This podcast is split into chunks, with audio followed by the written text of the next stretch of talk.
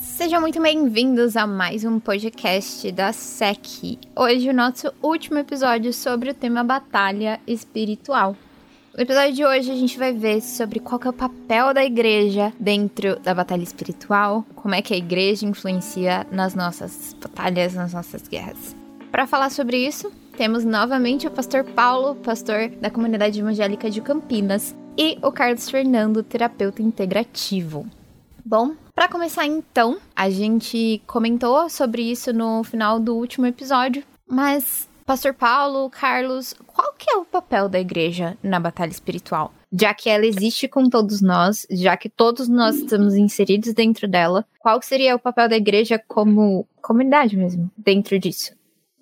Ótimo, Gi. Bom, eu creio que um dos papéis fundamentais da igreja seja resgatar os filhos feridos, aqueles feitos cativos, cuidar deles e transformá-los em soldados, para que esses possam resgatar novos filhos e, sobretudo, produzir o reino dos céus, né? E reproduzir o reino dos céus aqui na terra. Então, essa observação, elas, é lógico que o papel da igreja é muito mais amplo, mas eu estou trazendo esse viés e essa observação a partir da batalha espiritual, né?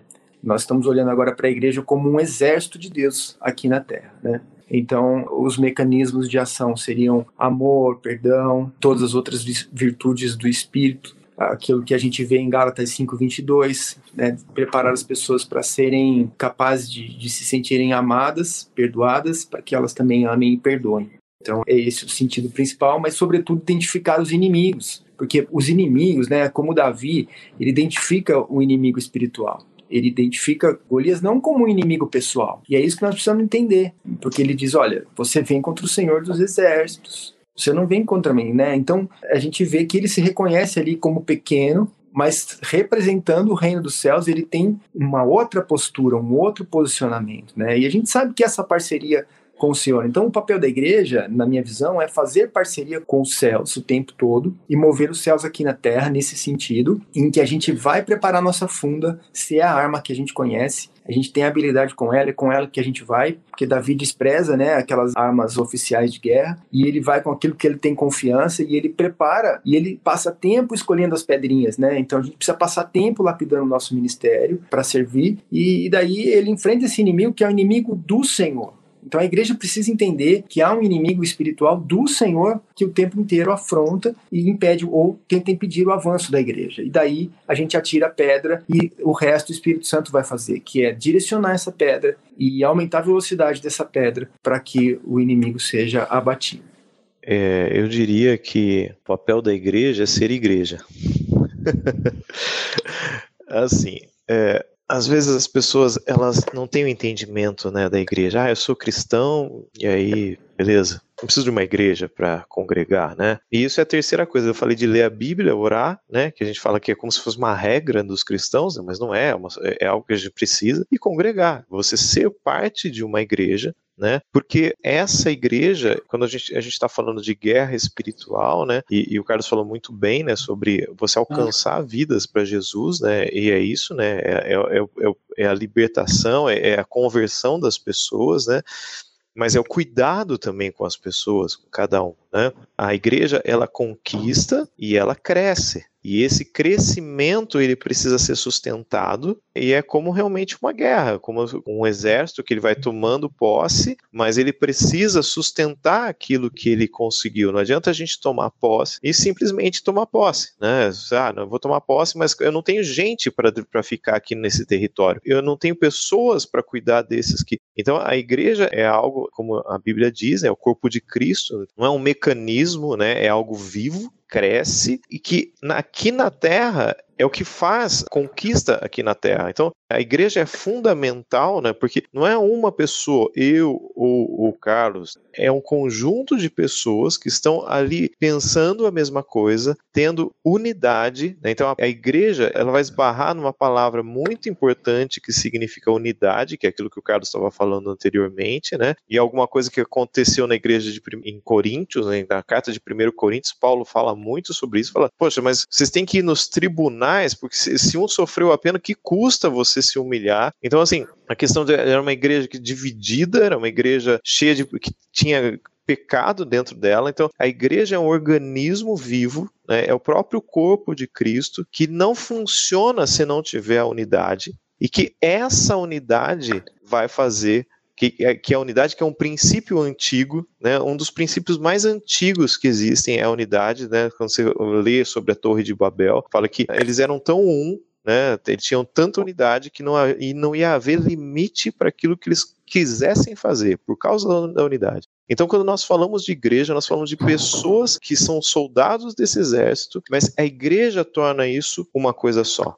A igreja torna isso é realmente algo que é um instrumento, lembrei a palavra, um instrumento de conquista dos céus aqui na terra. E esse é o valor né, da gente entender, poxa, então se é tudo espiritual, por que, que eu não, já não estou lá no céu? Porque você tem ali uma tarefa, você tem ali algo para fazer aqui na terra que não é feito com pessoas separadas, é feita através da igreja. Quando a gente lê Efésios 6,12, pois a nossa luta não é contra as pessoas, mas contra os poderes e autoridades, contra os dominadores desse mundo de trevas, contra as forças espirituais do mal nas regiões celestiais. Esse versículo é um dos versículos em que nós nos baseamos para entender entender que existe toda uma hierarquia nesse mundo. Uma hierarquia, assim, o mundo ele jaz, ele está numa liga, e ele nesse momento ele é dominado pelo diabo.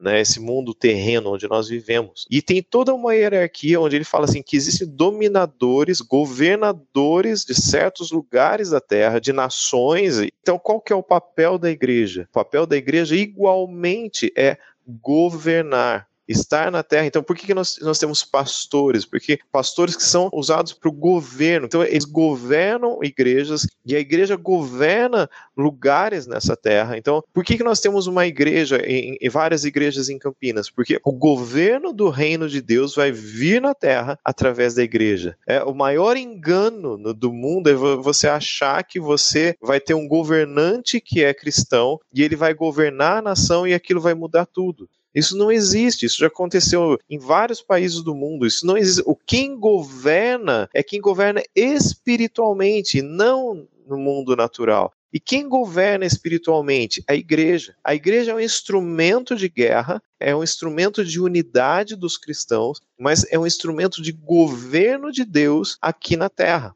Então, assim, uma das coisas mais importantes que às vezes a gente não enxerga na igreja é esse governo. Não adianta alguém se levantar e falar, não, em nome de Jesus isso vai acontecer, porque coisas, o, o governo, a, a expansão do reino de Deus nesse mundo terreno, ele depende exclusivamente da igreja.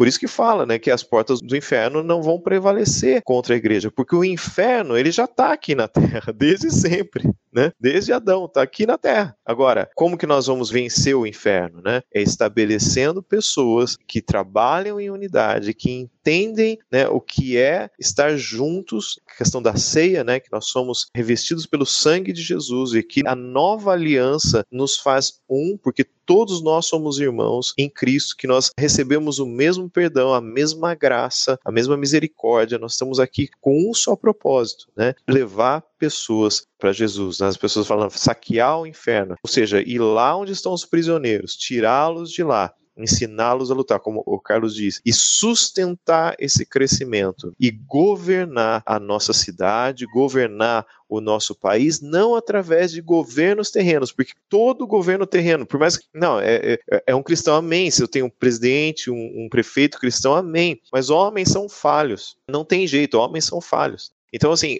como que a gente. Eh, a igreja veio para governar espiritualmente a partir daquele versículo que diz o que você liga. Né? Então, quando você. Um ou mais, porque quando, eh, não, ele não fala assim, o que você ligar na terra vai ser ligado no céu, quando você está sozinho. Ele fala quando dois, falei um, né? Mas é quando dois ou mais estiverem juntos, orando, concordando, unidade, né? Aquilo que você vai ligar na terra vai ser ligado no céu. Então, esse é o governo que nós estamos falando. É, a gente traz o governo de Deus para esse lugar que nós estamos vivendo aqui. Trazemos o poder de Deus para cá. Então é mais ou menos isso. Eu compliquei um pouco, mas é mais ou menos esse o, papel da igreja né, na, na batalha espiritual. É isso. E se eu quiser descobrir mais sobre, se eu quiser ter uma maior noção de tudo que acontece, para qual caminho eu vou? O que vocês diriam, indicariam para alguém que quer saber mais sobre, que quer se envolver mais dentro desse aspecto? Eu diria uma coisa muito simples, vocês vão querer me bater porque falar isso, né? Mas é o que eu tenho que tem para hoje é o que tem para sempre, né? Acho que o Carlos vai, talvez vai ser mais específico que eu, mas é, leia a Bíblia, ore, leia a Bíblia de novo, ore mais. Depois que você leu a Bíblia sete vezes, lê mais uma vez. E depois você vai ler mais uma vez, sabe? É, e leia de novo. Porque tudo isso que nós falamos não está em livros, está na Bíblia. Até pode estar em livros, né? Mas tem pessoas que tiveram experiências, né? Eu não, eu não tive tantas experiências assim. O Carlos ele, ele trabalha com isso. Talvez ele tenha até tido muito mais experiências que eu. Mas sabe, tudo que você precisa está nesse livro, a Bíblia. Tudo de cabo a rabo. Ali está escrito sobre demônios, sobre anjos, sobre a sua existência, sobre tudo isso que nós falamos. A única fonte é a Bíblia. E aí a fonte prática disso é a sua comunhão com Deus. A fonte, sim, a sua ligação com o mundo espiritual precisa ser a sua comunhão com Deus através da oração. E a sua luta prática é você estar numa igreja, contribuindo em unidade, sabe? Junto, trazendo pessoas para Jesus. Né? Então, assim, por isso que eu falei que vocês iam querer me bater. Não, vou trazer um segredo para vocês. O segredo é a vida cristã, é isso. É verdade. Sabe que quando o pastor Paulo disse que eu teria, que eu poderia ter algo, eu, eu até ri aqui porque na verdade eu já estava com a Bíblia na mão e eu ia mostrar aqui antes de falar e, e, é isso, é a palavra, porque a palavra tem tudo, a palavra é tudo e tudo foi pela palavra e continua sendo e sempre será. É, porque Jesus ele diz: Eu sou o caminho, a verdade, a vida, eu sou o pão da vida, eu sou o verbo. E é interessante, né? Que esse reconhecimento daqueles que viveram com ele trazem essa sabedoria que foi vivida, foi experienciada, mas que também nos inspira. E a palavra é inspiração, é luz, é a, nutrição que a gente precisa para alimentar a nossa fé e a luz para guiar os nossos passos, para guiar a nossa fé. Eu concordo, não, não há nenhum ponto a mais talvez uma visão assim um pouco mais direcionada, né, ao indivíduo, é somente uma referência, né? Porque a Bíblia é um lugar onde a gente encontra a nossa identidade. Através da palavra a gente encontra aquilo que nós devemos ser, aqui, né? Nós nascemos, porque é uma pergunta, o ser humano sempre tem essa crise, né? Por que, que eu tô aqui? De onde é que eu vim? Para onde é que eu vou?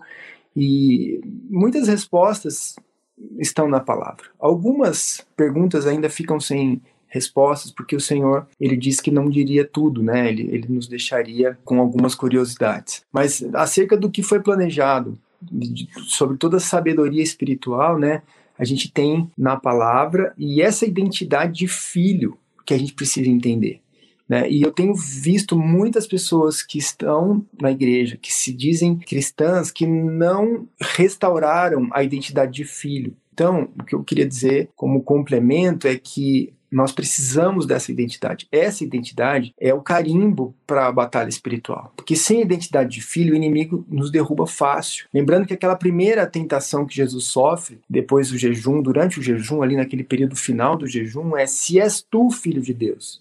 Então, o inimigo ataca a identidade de filho. Nós precisamos, o quanto antes, receber clareza sobre a nossa identidade de filhos, e daí a gente começa o nosso processo de cura. Né? Daí nós seremos filhos em processo de cura, mas nós estaremos prontos para vivermos o melhor de Deus e entendemos daí, a partir do Espírito Santo, as revelações que a palavra tem para cada um de nós. E estando no corpo, a gente tem mensagens né, que edificam a nossa fé, que fortalecem, que, que clareiam, que inspiram leituras e reflexões né, para a vida cristã. É, e, e, o que o Carlos falou realmente é mega importante, né? E a, e a, Bíblia ilustra isso com a parábola do filho pródigo. Enquanto aquele filho ele não entendeu quem ele era, ele viveu aonde? Ele viveu no chiqueiro. Enquanto o pai dele estava ali, no melhor lugar do mundo, estava no lugar, sabe, onde não faltava nada, onde tinha os servos, tudo. Aquele filho que estava sem a identidade, ele estava no chiqueiro. E essa é uma boa parábola para entender né, o reino espiritual no céu e o inferno, né? Aquilo que é de Deus e aquilo que é do diabo, né? E ele estava vivendo oprimido, ele estava vivendo passando fome, ele não tinha nada, apesar de ser filho. Quando ele percebeu e ele fez o caminho de volta, confissão, arrependimento, e ele voltou ali, aí sim ele teve uma vida plena. Então, assim, Deus ele quer que nós tenhamos abundância, uma vida abundante, uma vida plena, não uma vida que você vai ficar né, sendo oprimido aqui. Deus tem pra gente isso mesmo que o Carlos falou, sabe? Essa questão, assim, é você entender, você ter essa revelação que vem pela palavra de Deus, que nós somos realmente filhos, né? Filhos de Deus. Então, a gente conseguiu, eu acho que, desmistificar muito sobre a batalha espiritual. E isso foi algo que vocês trouxeram pra gente logo no começo. Até porque o nosso, nem nós mesmos da equipe da mídia, a gente tinha exatamente uma noção de tudo que ia rolar. A gente sabia que a gente ia montar um roteiro, e enquanto a gente estava na nossa reunião para discutir a pauta da, do podcast de hoje, a gente falou assim, gente, a gente precisa assumir que provavelmente metade disso vai estar errado e a gente vai construir a conversa mas, uma coisa que ficou muito na minha cabeça enquanto a gente conversava, por que então, né, quando a gente pensa em batalha espiritual, é muito normal, é muito fácil pensar nessa coisa da oração, das visões, dos dons, daquela coisa de que, ah, é guerra espiritual, é um, eu vou entrar em guerra espiritual, eu, eu, a gente precisa é, travar uma batalha espiritual sobre isso. Por que, que a gente tem essa noção meio que até super-heróica disso tudo, né? Como se a gente tivesse poderes e high laser e piu, piu, piu. Por que que isso vem na nossa cabeça? Então, não sei nem se tem resposta. É, eu, o que eu vejo, né, né lendo a Bíblia, né, né um trecho que me chama muita atenção sempre que eu leio é quando Jesus ele saiu do monte da transfiguração com os discípulos mais próximos e ele está caminhando e aí vem alguém reclamar para ele, falou, ó, oh, tem aqui o meu filho que está tá endemoninhado, seus discípulos vieram, oraram por ele, mas não adiantou nada. Eles estão aí, continua. Aí Jesus reclama, né? Jesus parece um rabugento naquele momento. Ele fala: Não, mas esse pessoal, até quando que eu vou aguentar esse pessoal aqui, né? E aí Jesus fala um negócio que a gente se baseia nisso, às vezes, para orar e ter essa ideia que você falou de, ah, nossa, eu tenho um, é alguma coisa especial, guerra espiritual, né? Que ele fala assim, olha, essa casta você não remove senão com jejum e oração. Agora eu pergunto para você, quanto tempo Jesus ficou em jejum para orar por aquela pessoa. Ele sabia que ele ia encontrar aquela pessoa, porque, tipo assim, não, ele fala isso e impõe a mão e o cara, ele é liberto. Ele simplesmente faz isso. Ele fala, ele fala isso, fala, ah, isso aqui é só com jejum e oração, tá bem, pessoal? Parece que então ele passou, um, passou lá um tempão jejuando por aquela pessoa e o que é, o nosso entendimento, se você for ver o entendimento de crente é, olha, então quando tem uma coisa muito difícil, eu tenho que jejuar e orar muito, ficar lá orando, jejuando muito por aquilo, porque aquilo vai acontecer. Mas não foi nada disso que Jesus fez, porque Jesus falou e ele não, não ficou nem um segundo orando por aquela pessoa, ele simplesmente impôs a mão e o cara foi liberto. E aí, né, você fala, meu, então a gente entende que aquilo ali não é que ele estava com, ah, então vamos, o meu objetivo do jejum é que, que, que né? Não, o que ele está dizendo é que uma vida de jejum e de oração e jejum não é, e, e, e aproveito para falar aqui, né? Jejum não é aquele o, o, método infalível de você conseguir coisas. Jejum é humilhar-se diante de Deus, não é nada mais do que isso, tá? Então você está fazendo jejum, hoje eu estou fazendo jejum, por exemplo. Qual, ah, qual é o seu objetivo de jejum? Não tem objetivo de jejum. O seu, o seu jejum é para você se humilhar diante de Deus. Você dizer, olha, eu não sou nada. Você entender que você não tem poder para fazer coisa alguma. E oração. Então é uma vida de jejum e uma vida de oração. Uma... O que, que é uma vida de oração? É uma vida de falar e orar em Pai Nosso 500 vezes? Não, é uma vida de comunhão com Deus. Ou seja, quanto mais tempo eu passo na presença de Deus, mais o poder de Deus é visto através de, da minha vida. Mais as coisas vão acontecer através da minha vida aquela visão de um poder, né, de, de um raio laser, de alguma coisa acontecer, é, é fruto da sua comunhão com Deus. Ora, Daniel, ele teve aquela visão depois de muitos dias orando, jejuando, né? De, de, e, e, não, é, não é que ele ficou uma, uma temporada, a vida dele era uma vida de jejum e de oração e de santidade.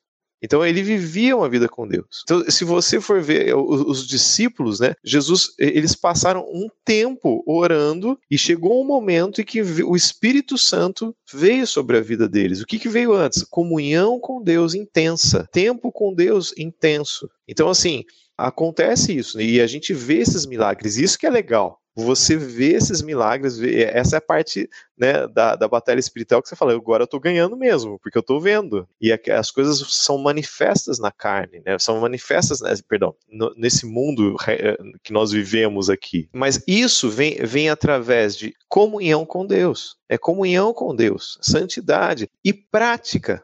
E essas coisas acontecem, né? Tinha um pastor, né? Pastor Miguel, né, ele, ele falava assim, ele, ele deu um curso para líderes, sei lá, uma palavra para líderes, né, e ele falava assim, olha, você vai aconselhar alguém, não fica falando eu acho, não fica pensando eu acho, não, vai, ah, mas eu acho que é melhor fazer isso, não, pelo que eu conheço, pela minha experiência, ele fala assim, eu falo, olha, em nome de Jesus, isso vai ser assim. E ele até falava assim, olha, encosta na, na, na pessoa e fala, né? Como assim, trazendo a vida, trazendo a realidade nossa aqui na Terra, né? Aquilo que é de Deus. Eu falo, você já, se você está tendo uma vida com Deus, você é um líder, você tem que ter uma vida com Deus. Quando você for aconselhar alguém, sabe, Deus vai te revelar coisas sobre aquela pessoa. Então você tem que ter essa vida com Deus e ser ousado e dizer, olha, eu creio, é aí que eu vim a incredulidade que eu falei, ou, ou barra fé, que você crê que aquilo está em você. Porque não adianta nada você ter, viver eremita, né? E você dizer assim, olha, tá bom, mas eu não acredito que isso vai acontecer. Mas você vai lá e, e acontece. Ele falava muito assim: olha, tem hora que não vai acontecer nada. Ou você vai falar alguma coisa que é da sua cabeça, mas você precisa treinar o seu corpo natural a receber as coisas espirituais. Então não é, não é, não é vai achar que é de uma hora para outra, porque isso é fruto de uma comunhão com Deus. É, é diferente de quando você está numa reunião, né, e vem um avivamento, né, alguém toca você, você cai. É diferente disso. Aquilo, aquilo não dependeu, né, é, não depende da gente, mas depende do tempo que você deseja passar com o Senhor. Não, não, não depende da sua força de vontade, depende do tempo que você passa com Deus. Né? Então, assim, eu creio que quanto mais a gente viver com o Senhor. Quanto mais você você tiver com o Senhor, mais você vai experimentar daquilo que é espiritual. E aí você vai ver coisas acontecendo, pessoas sendo curadas. De repente você fala uma coisa, a pessoa fala assim, é isso mesmo, como você está aqui, como é que você sabe que isso está acontecendo, né? Esses dias mesmo eu estava passando por uma dificuldade, eu estava enfrentando uma luta mesmo. De repente uma irmã da igreja chegou e falou, escreveu um versículo para mim no WhatsApp, escreveu um negócio, e eu falei, meu, quem contou para ela que eu tô passando isso, entendeu? Então, assim, as pessoas. E o que, que é isso? Isso é o né? Isso é o raio laser, isso, isso é aquela coisa espiritual que acontece, os dons e etc., de quem está em comunhão com Deus. Né? Eu vejo assim. Não sei se eu respondi, mas né, é isso aí. Sabe que enquanto o pastor Paulo falava, eu imaginava algumas questões de batalha, assim, algumas situações de batalhas. E, e o próprio Daniel, ele se tornou ali popular, né, em seu jejum, então todo mundo fala hoje, depois de tanto tempo, a gente ainda fala o jejum de Daniel, os 21 dias, né, e a gente sabe que aquele período de jejum foi um período que representou uma batalha espiritual, depois a gente vê algumas revelações na palavra mesmo, né, que o, um príncipe daquela região resistiu ao avanço do reino dos céus até que um anjo de graduação maior viesse, aí vem o anjo Miguel, e, e daí sim a vitória é garantida, mas assim, houve uma movimentação espiritual tremenda e a gente não consegue ver.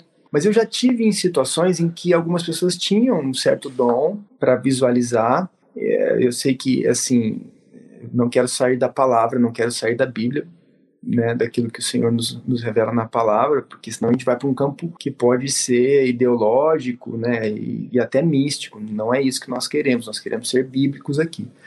Então, assim, os dons, eles são instrumentos na guerra. Então, é, eu não, não vejo, eu não tenho, mas eu enfrento ali situações de confronto, né? Aconteceu, acho que faz parte do meu chamado, mas assim, em, em ministrações, assim, quando eu estava fazendo um estágio prático de, de libertação e enfrentamentos, é nítido a gente ver a manifestação corporal das pessoas e, e, o que os irmãos relatavam que se estavam vendo. Ah, não, então tem um anjo agora que está soltando a mão, é, porque tem um demônio prendendo a mão, eu estou vendo aqui. Eu já vi, por exemplo, questões assim interessantes, né, como pessoas sendo presas na parede. Né? E aí um irmão revelava assim: ah, não, os anjos estão contendo ali porque o demônio quer vir para cima da, dos ministradores e tal. E eu fico imaginando que no mundo espiritual essas coisas aconteçam, viu, Gia? Né? A questão de, de se a gente pudesse visualizar, mas eu já vi, por exemplo, serpentes, assim, já vi, uma vez eu vi uma pessoa enrolada por uma serpente, como se a serpente estivesse prendendo, e a pessoa relatava a sensação de sufocamento, e, o discernimento que, que alguns irmãos têm nesse processo de, de batalha, de confronto, é muito importante, né? Porque às vezes a gente consegue destravar com uma oração profética ali na hora, né? Aquela oração de autoridade. Porque muitas vezes o inimigo resiste, porque quando há pecado recorrente, quando há muito comprometimento, o inimigo é rebelde por natureza, né? Então ele sabe que ele tem que obedecer uma ordem, então em nome de Jesus sai, né? Então ele, ele tem que ir para um, um outro lugar, onde Jesus determina, mas ele tem que sair dali. Então eu fico imaginando, né, como, como isso acontece. A gente não vê, mas a gente sente um cansaço, às vezes a gente sente opressão, né, às vezes sente uma tristeza, uma coisa assim, ah, já sei o que está acontecendo. Isso é uhum. seta do inimigo. E é. é. claro que daí vem a, a compreensão, o Espírito Santo nos traz a clareza e, e os mecanismos são esses, oração, e aí a gente ora e alguns comandos espirituais podem ser dados nesse momento contra o, o inimigo para que ele eh, né, se submeta, e, e aí, pelo nome de Jesus, ele tem que submeter quando a gente está ali é, em missão. Claro que a gente precisa estar tá em missão, né? Não significa, porque a conquista não é assim, não é pelo meu coração, né? Ou pelo coração de qualquer pessoa que queira fazer a obra, né? É chamado, e aí é o Espírito Santo quem conduz, porque é o Espírito que diz, avança, recua, para, espera, ora, jejua. A gente tem que ouvir a voz do Espírito, né? Para qualquer ação, né? É ele quem comanda a igreja, né?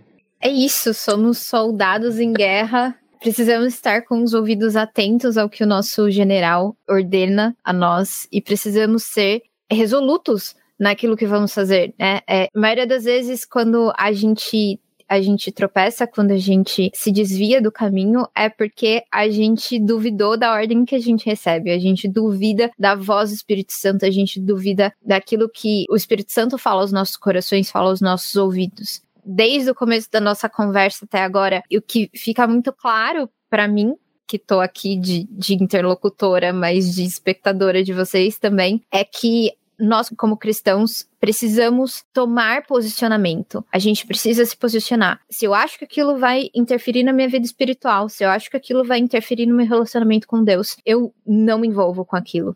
Se eu acho que o que eu ouço pode me contaminar de alguma forma, eu deixo de ouvir se eu acho que uma amizade pode interferir, pode é, me influenciar de forma que me afaste da presença de Deus, eu preciso tomar o posicionamento de me afastar antes que aquilo me afaste de Deus. Antes eu me afastar de uma pessoa do que me afastar de Deus.